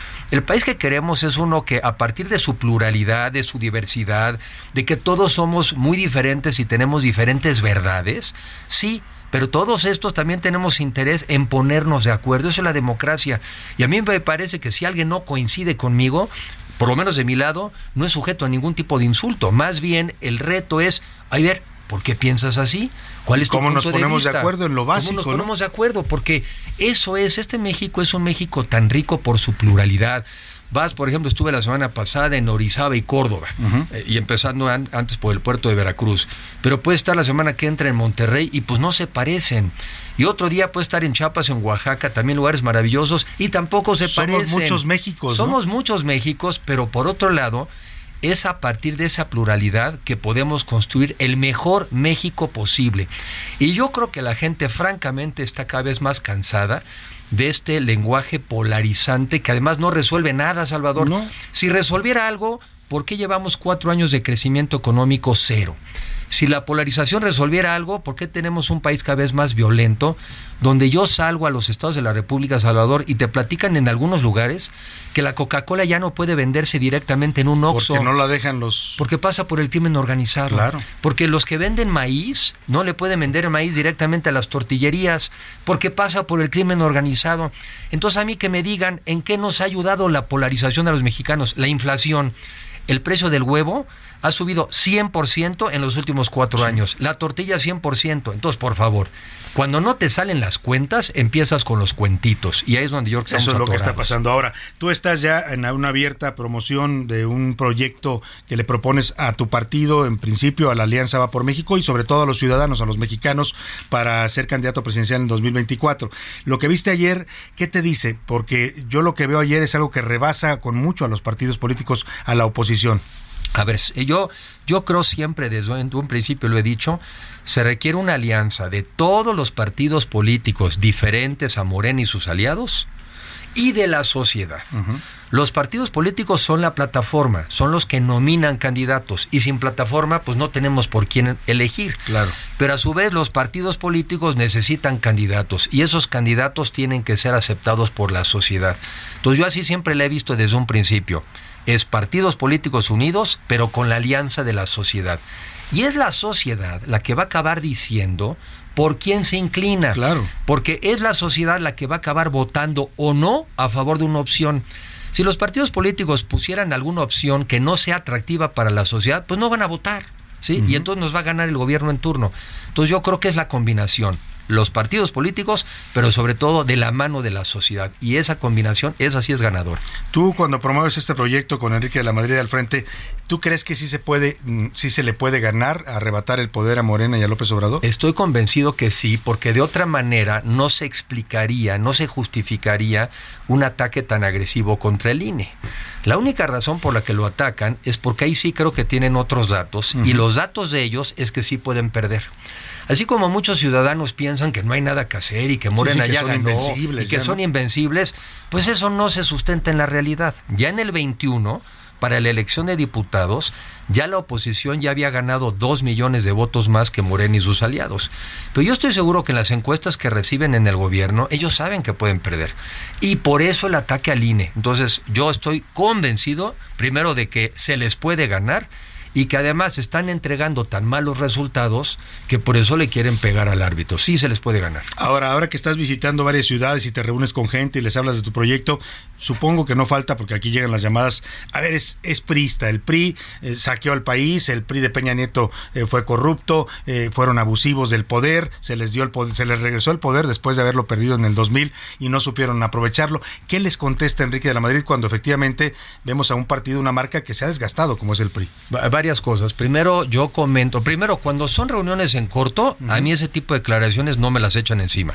Esas luego son más típicas, ¿no? De Twitter, en fin, cuando no Claro. te ven. Pero enfrente, realmente, el otro estuvo en una reunión de dos mil personas en Orizaba. Dos mil. Digo, cualquiera pudo haber dicho algo. Primero, yo les digo, no generalicen. Porque el que generaliza deja de pensar. Eh, habemos y somos mexicanos eh, muy diferentes, y lo decíamos aquí. Hay sí, en los partidos políticos hay gente deshonesta y ha habido gente que ha incumplido, pero los hemos también, habemos otros que somos honestos y capaces y hemos dado resultados. Y lo mismo pasa en el sector privado y en muchos lugares. Primero, no generalicemos. Pero segundo, no estamos ofreciendo volver al pasado. Aquí lo que estamos ofreciendo es una alianza para formar un gobierno de coalición. Eso de entrada es diferente. Yo el otro día en un Twitter creo que definí un poco lo que quiero. Yo quiero un México donde una sola persona no pueda definir dónde se pone Tesla. Uf, qué tema ese, ¿no? Así lo, así se, lo vi el otro día en la tele y dije, mira, esto es lo que yo quiero. Un México donde no dependa de una persona dónde se pone Tesla. Y eso creo que dice mucho. Y de su opinión personal, ¿no? Pues y además sin ningún análisis. Y entonces, ¿qué queremos o qué quiero yo? Un México de contrapesos. Eh, no me lo estás pregun- preguntando, pero aprovecho.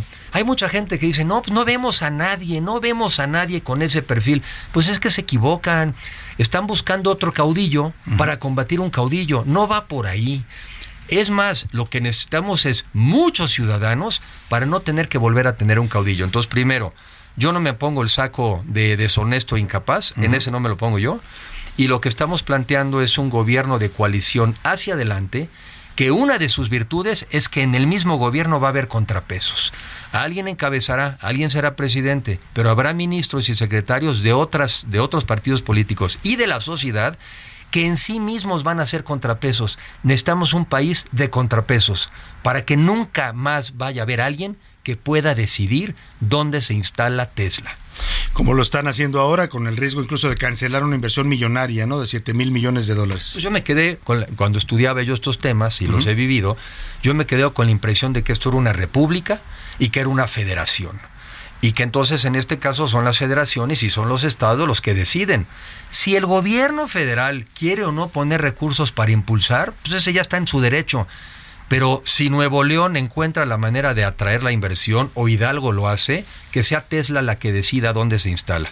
Y creo que cada vez necesitamos más municipio, más estado, más ciudadanos y menos presidencialismo.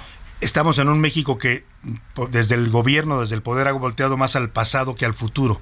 ¿Qué propone en ese sentido Enrique de la Madrid? Pues en eso, eh, dos, varias cosas. Una, del pasado lo que sirve. Porque también cuando salgo yo a los estados, sí te dicen cosas que sirven. Por ejemplo, dicen, nos gustaba el seguro popular, sí nos atendían en los hospitales, había medicinas. Y la gente con la que he platicado, ellos, no yo, usan la expresión antes. Les digo, ¿antes en serio te atendían? Sí.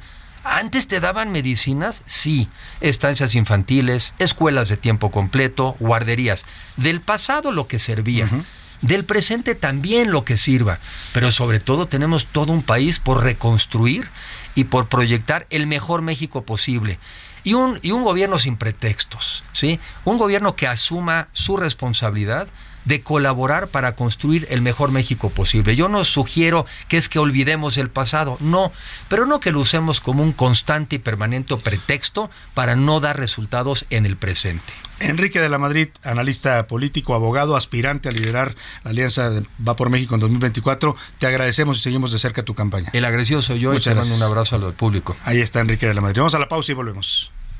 No le cambies. Estás en A la Una con Salvador García Soto. Información útil y análisis puntual. En un momento regresamos. Ya estamos de vuelta en A la Una con Salvador García Soto. Tu compañía diaria al mediodía. Tienes el poder, el dinero y la fama. Tienes el ejército, tienes las armas. Tienes la moral y cultura cristiana. Tienes la frontera llena de alambradas. Ese es tu reino. Ese es tu reino. Ese es tu reino. Ese es tu reino.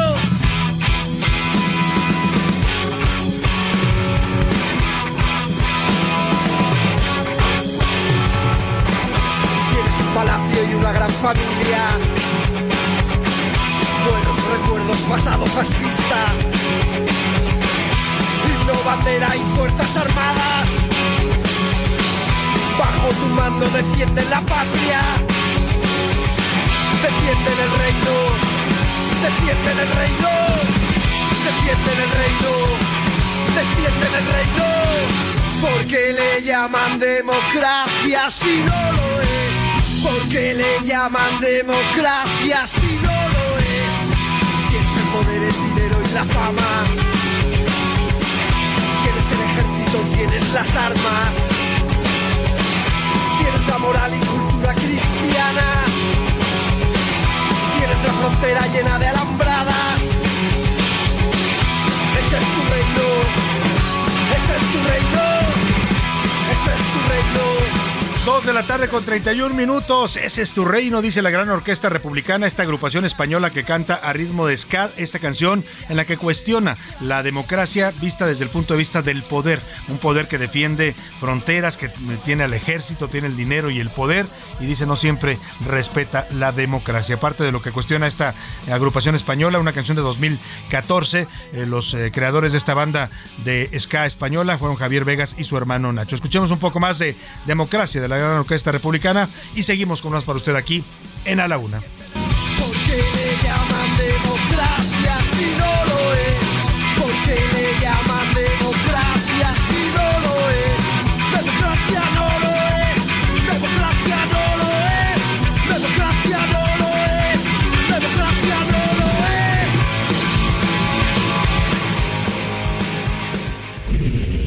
A la una. Con Salvador García Soto. El ojo público.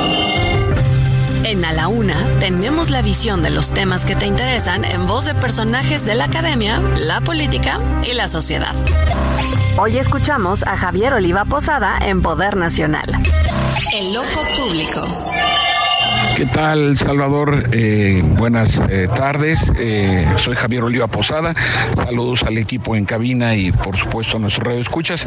Como en anteriores entregas, me voy a seguir refiriendo al tema de la invasión rusa a Ucrania, pero en esta ocasión para hacer notar que la postura de la diplomacia mexicana ha observado un ajuste muy importante. Así es que la semana anterior, en la Asamblea General de las Naciones Unidas, donde se propuso un llamamiento y una condena al, gobierno de, encabezado por Vladimir Putin, México votó a favor. Eh, la enorme mayoría de los países y sus representaciones así lo hicieron, contaron con unas cuantas eh, abstenciones, pero esto sí significa algo muy relevante en la postura que ha adoptado el gobierno del presidente López Obrador y su política exterior, dado que, bueno, eh, conforme vayan pasando los días y como lo he afirmado en anteriores ocasiones, esto irá obligando a los, a los bloques, a los aliados, sean comerciales, diplomáticos o militares, a irse definiendo de una manera mucho más consistente. Eh, desafortunadamente este escenario lo único que presagia pues es una mayor polarización, eh, que la posibilidad de negociaciones de paz en el corto plazo eh, pues se vean poco probables y en esos términos pues la opción militar se siga fortaleciendo. Pero la noticia dentro de todo este contexto negativo y de pesimismo pues es que México se ha sumado al, grueso de los países de la comunidad internacional para pues eh, señalar en este caso el, abuso de la capacidad militar rusa sobre eh, Ucrania. Entonces veremos que ojalá y tenga algún efecto inmediato, aunque lamentablemente la experiencia ha señalado que estos llamamientos en la Asamblea General pues quedan solamente en eso. Muchas gracias y estoy pendiente hasta la próxima. Que tengamos todas y todos buena semana la una con Salvador García Soto.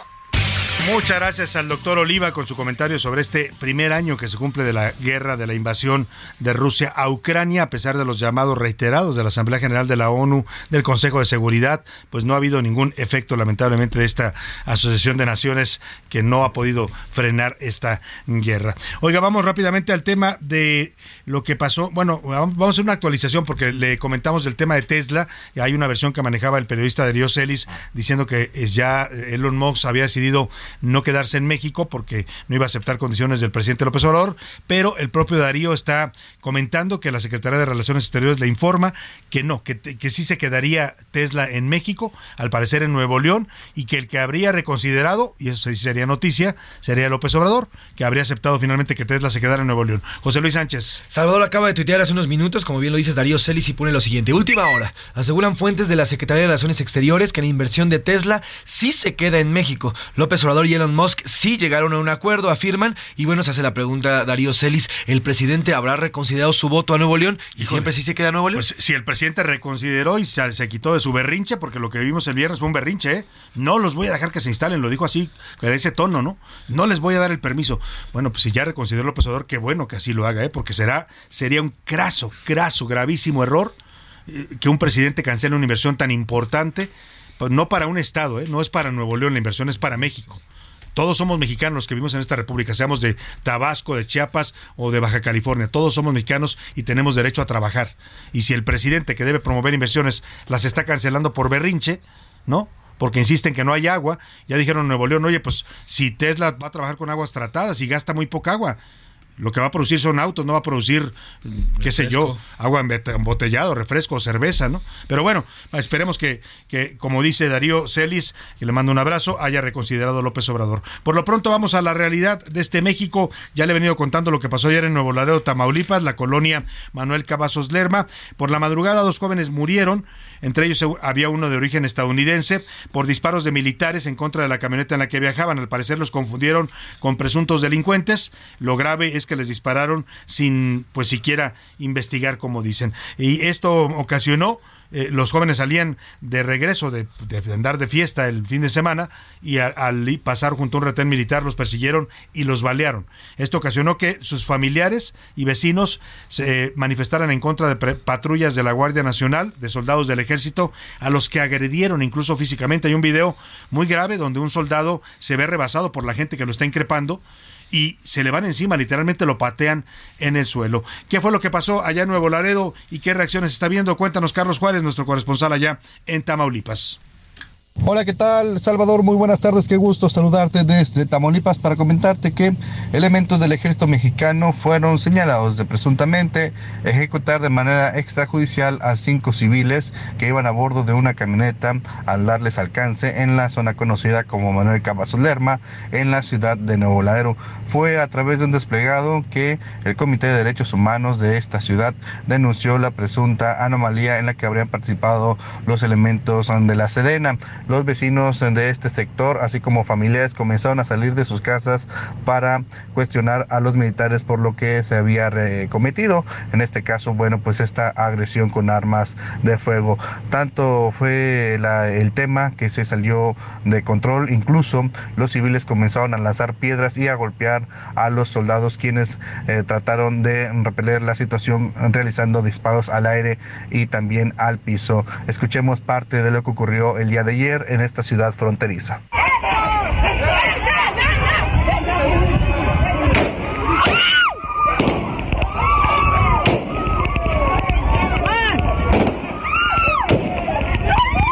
Hay que señalar, Salvador, que durante la trifulca había mujeres, había hombres y también personas de la tercera edad que estaban insultando y agrediendo a los elementos del ejército mexicano. Incluso en las imágenes que logramos obtener de esta trifulca, se observa cómo a uno de ellos lo logran tumbar y lo patean en reiteradas ocasiones en su cara.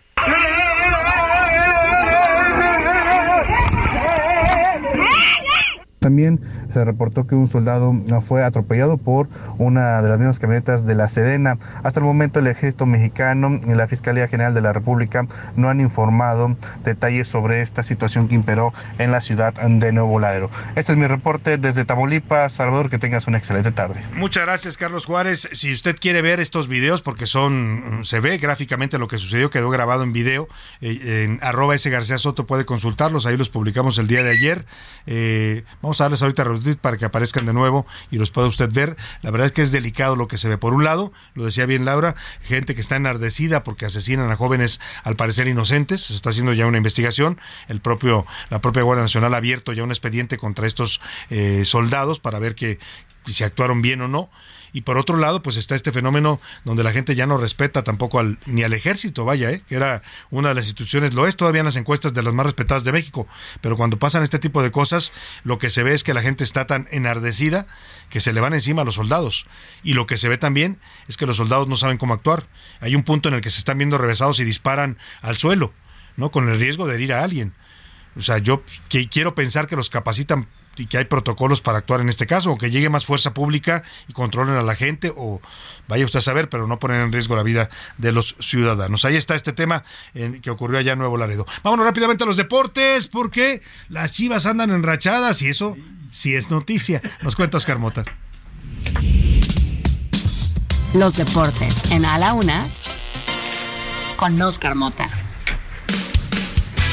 Oscar Mota, bienvenido, ¿cómo estás? Mi querido Salvador García Soto, hoy un gran día para ganar, amigas y amigos. Pues vamos a iniciar con eso, ¿no? Porque sí está como, como de medio no creerse, pero no solo con tus chivas. A ver, las chivas vencen a Tigres, que son obviamente uno de los equipos fuertes en este momento del torneo. Le ganan bien. Son tres partidos ya sin perder, eh, tres partidos ganados de manera consecutiva de Chivas. Pero ojo, que Cruz Azul también tiene tres partidos consecutivos ganando. El Tuca Ferretti estuvo no directamente en la banca este sábado contra Juárez, estuvo digamos en unos palcos, ya lo presentaron, inclusive al momento que lo presentan, pues el público que asistió, le aplaudió y demás. Entonces eh, gana Cruz Azul a Juárez. De hecho, Tuca ya empezó a trabajar con el equipo a partir de este lunes y se pone bueno el torneo porque América terminó empatando a dos, iba ganando 2 a 0. eh, sigue la esta racha goleadora de Henry Martín, empata con el Atlas y entonces los primeros lugares tenemos ahí obviamente a Monterrey. Tenemos por supuesto al Toluca que está haciendo un gran torneo. Están tus Chivas, está por supuesto el equipo de Tigres y está el América Pumas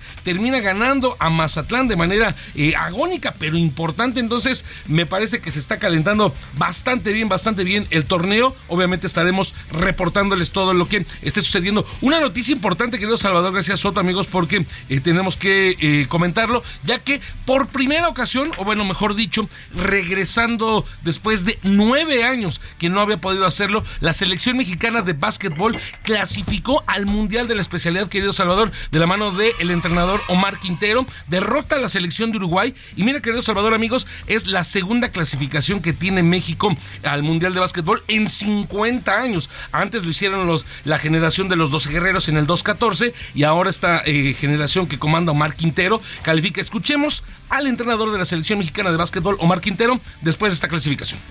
Todos y a todas, y quiero felicitar a mis jugadores, a todo el cuerpo técnico, a toda la gente que nos ha estado respaldando, al empresario Carlos Lazo, que desde el primer día que tomé este proyecto ha estado ahí del lado derecho de nosotros, al doctor Modesto Robledo, que, que confió en mí, y a todos, ¿no? toda la gente que está allá, nuestras familias. Hicimos mucho sacrificio para estar el día de hoy aquí y poder conseguir este pase tan tal y como lo escucharon. tal y como lo escucharon, Omar Quintero al borde de, de, las lágrimas, al borde del llanto, transmitiendo este mensaje, agradeciendo a, a, todo, toda la gente que confió en él, jugadores, entrenadores, eh, patrocinadores, etcétera. Y obviamente le gana el sentimiento porque, insisto, es un gran logro para la generación, para el básquetbol mexicano. ¿Cuándo va a ser el Mundial? En este año, a finales de agosto, principios de septiembre, en Filipinas. Así que esperemos le vaya bien a la Oye, selección. Y hay que decir que eh, algo había pasado en el básquetbol. Así es. Tuvimos una tendencia muy fuerte a partir de los años 2000, ¿no? Así es. Donde incluso mandamos jugadores a la NBA. Algunos ¿no? de ellos. Una selección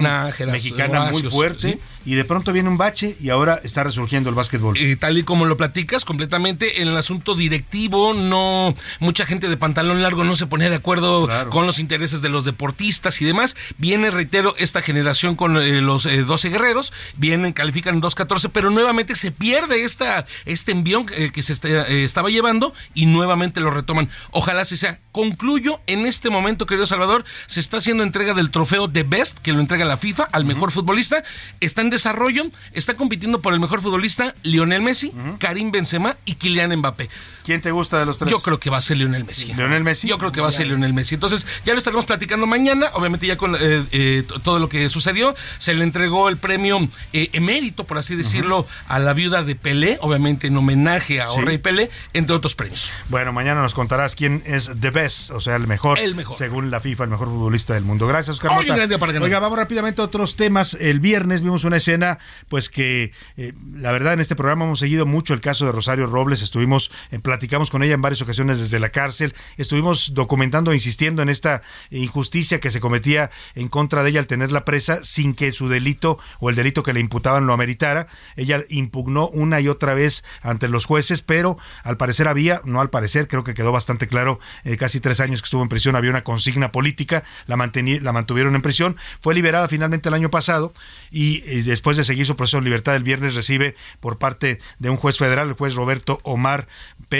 Gorostieta, la absolución. Dice el juez que a Rosario nunca la debieron haber juzgado por la vía penal, que el delito que le imputaron de y uso indebido del, del servicio público ameritaba una sanción en todo caso administrativa y a partir de ese criterio dice que se violentaron sus derechos humanos y le da la absolución. El fallo va a ser impugnado por la Fiscalía, todavía puede impugnarlo y de hecho la Fiscalía el mismo viernes anuncia muy molesta, fue el día que reapareció curiosamente el fiscal Alejandro Gersmanero en público en el evento en Campo Marte junto al presidente López Obrador el día de la bandera y ese día los eh, jueces le dan este tremendo palo y la fis- Fiscalía dice que va a proceder incluso penalmente en contra del juez Omar Paredes Gorostieta al que acusa de haber violado los principios legales. Para hablar de esta absolución y de lo que representó en su lucha en contra pues prácticamente del sistema, del sistema de la 4T está en la línea telefónica Rosario Robles Berlanga, exsecretaria de, de Sedesol y de Sedatu. ¿Cómo está Rosario? Qué gusto saludarla. Buenas tardes. Muy buenas tardes, Salvador, aquí con el gusto también de saludarte y, y pues sí, de, de darle mayor cobertura a esta importante noticia del viernes.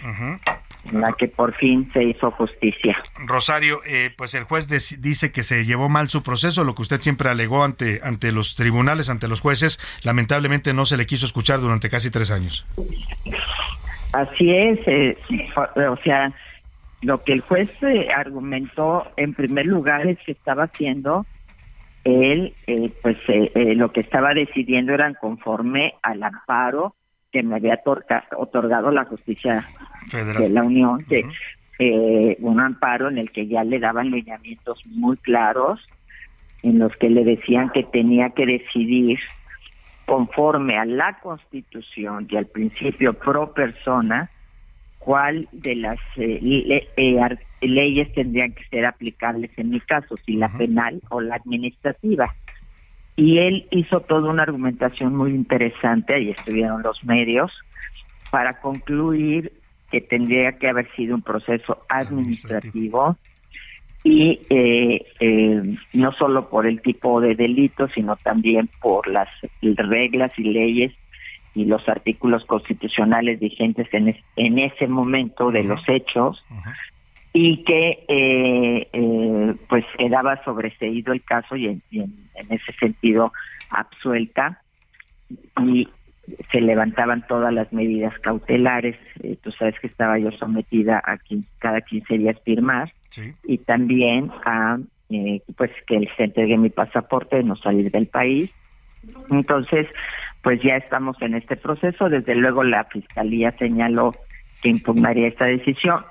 Pues es algo natural. Si hubiera sido un fallo en sentido contrario, yo también lo estaría impugnando eh, eh, porque son los procedimientos, pero yo estoy muy tranquila porque creo que es muy sólida la resolución del juez, argumentó muy claramente de acuerdo a lo que le mandataba el noveno tribunal colegiado y además lo hizo de acuerdo a nuestra constitución, que creo que es lo que ahí nos dio pues una clase a todos y a todas porque dijo que la constitución era la guía y era la base de un estado de derecho y sin un estado de derecho no tenemos un estado democrático. Ahora, Entonces creo que, que, que esto es muy valioso. Sin duda. Ahora, la Fiscalía tiene el derecho de impugnar, pero lo que dice el juez muy claramente en su absolución, que así se denomina el- el- la figura que él utilizó para, para, para hacia usted, es que no la pueden volver a juzgar por este mismo delito ni de la misma forma.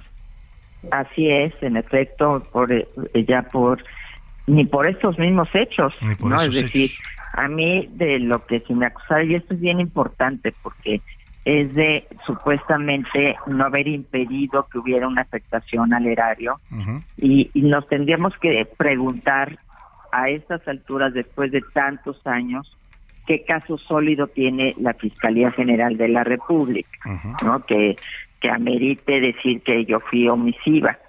Pero el día de hoy, eh, a mí me llamó mucho la atención las ocho columnas de un periódico que tú y yo conocemos muy bien, de circulación nacional, que habla pues de un boquete de 77 mil millones de pesos en las cuentas, cuentas públicas de los últimos tres años. Y eh, es como entonces decir, pues metan a la cárcel a todo el gabinete porque no previeron, no evitaron que hubiera este boquete. No, bueno, son observaciones, en primer lugar, que se hacen dos años después de que se dieron los hechos. Tú no puedes tener previo conocimiento porque las áreas tienen sus responsabilidades y actúan de acuerdo a sus facultades. Y segundo, pues eh, la Auditoría Superior da sus dictámenes y apenas empiezas a ver las observaciones, a solventarlas, en fin, y yo quiero aclarar que a mí nunca la Auditoría Superior de la Federación ni me acusó penalmente, ni me acusó de un acto administrativo, jamás eh, no estoy en ninguna de las carpetas de investigación acusada por la Auditoría Superior de la Federación, y quienes sí estuvieron, pues esos están tranquilamente, Salvador, eso, eso es lo muy muy raro de todo este asunto, porque pues eh, pareciera que en efecto eh, no se trataba de buscar la verdad, porque yo siempre dije, sigan el dinero, si hay realmente un desfalco, si hubo un uso indebido de recursos, yo soy la primera en decir que se castigue, pero sigan el dinero, porque a mí me investigaron hasta por debajo de las piedras, a mi hija, a mi familia, y a mí no me encontraron absolutamente nada. Entonces, pues si se quiere buscar la verdad, y si tienen ellos una convicción de que hubo recursos que se desviaron, pues es tan sencillo como hacer una investigación, no solo basarse en algo periodístico, que es muy válido, pero no es suficiente cuando ya vas a un juicio de carácter penal y a una investigación Ah. criminalística, ¿no? Y la prueba es este fallo del juez, este veredicto donde Así dice, es. pues nunca pudieron ni siquiera probarlo penalmente, que lo hicieron mal al irse por esa vía y además no lo pudieron ni siquiera comprobar. Rosario, el objetivo no era la justicia, sino la venganza, no era la verdad. Me queda- Cuando no es ese el objetivo, pues no hay justicia. Claro, me queda un minuto Rosario porque se nos va a acabar el tiempo, pero le quiero preguntar qué sigue para Rosario Robles una vez absuelta de este proceso. Pues mira, eh, ahorita concluir con esta etapa, eh, ver la, la impugnación y ya que quede todo esto en firme, para ya pues acabar de limpiar mi nombre, que es lo que más me interesa, Salvador, y ya después vendrán nuevos tiempos, mejores tiempos. Pues estaremos muy pendientes de lo que venga posteriormente. Rosario Robles, muchas gracias como siempre y estaremos en contacto. Un abrazo grande, gracias, Salvador. hasta- Hasta, luego. Gracias, Hasta luego. adiós. Ahí está el fallo del juez. Vamos a ver la impugnación que hace la fiscalía, pero lo que quedó claro es que ya no podrán volver a acusarla por ese delito. Podrán hacerle una nueva acusación, ¿eh? pero tendrán que probarla. Lamentablemente, tiene razón Rosario en que nunca le pudieron probar nada. Y no solo a ella, la famosa Estefa Maestra, que fue todo un escándalo y que yo creo que sí existió, sí hubo este desvío de recursos, pues nunca la pudieron probar. No hay nadie eh, más que Rosario Robles, que estaba en la cárcel y ya fue eh, absuelta. También Ramón Sosamontes, que lo habían acusado, ya fue absuelto. Y dice ella, los que si, si se llevaron el dinero, los que se lo llevaron están muy tranquilos. Y por ahí anda, ¿eh? muy tranquilo el señor Emilio Cebadúa que era el oficial mayor de Rosario Robles, que es el que apuntan a que sí eh, participó en el desvío de recursos, pero como le dio información a la fiscalía, lo hicieron testigo protegido. Nos despedimos de usted, como siempre, muy contentos agradecidos por su atención. A nombre de todo este equipo, en la jefatura de información y los reportajes está José Luis Sánchez, en la producción está eh, Rubén Esponda, en la asistencia de producción Rubén Cruz, en la coordinación de invitados Laura Mendiola, en la redacción Milka Ramírez, Miguel Ramírez, también eh, Iván Márquez, que le mandamos un abrazo al querido Iván, que se recupere pronto, Iván, ánimo, y también, por supuesto, Oscar Mota aquí en los deportes, en, la, en los controles está Alex eh, Sánchez, eh, bueno, Alex Muñoz, perdón, Alex Muñoz, siempre ando cambiando el apellido, y sobre todo usted, lo dejo con Adriana Delgado y el dedo en la llaga, y aquí lo esperamos todo este equipo mañana a la una. Nos vamos con música, hasta mañana. No sabían que los filmaban cuando hacían sus cochinadas. Y ahora no se la Por hoy termina A la Una con Salvador García Soto. El espacio que te escucha, acompaña e informa. A la Una con Salvador García Soto.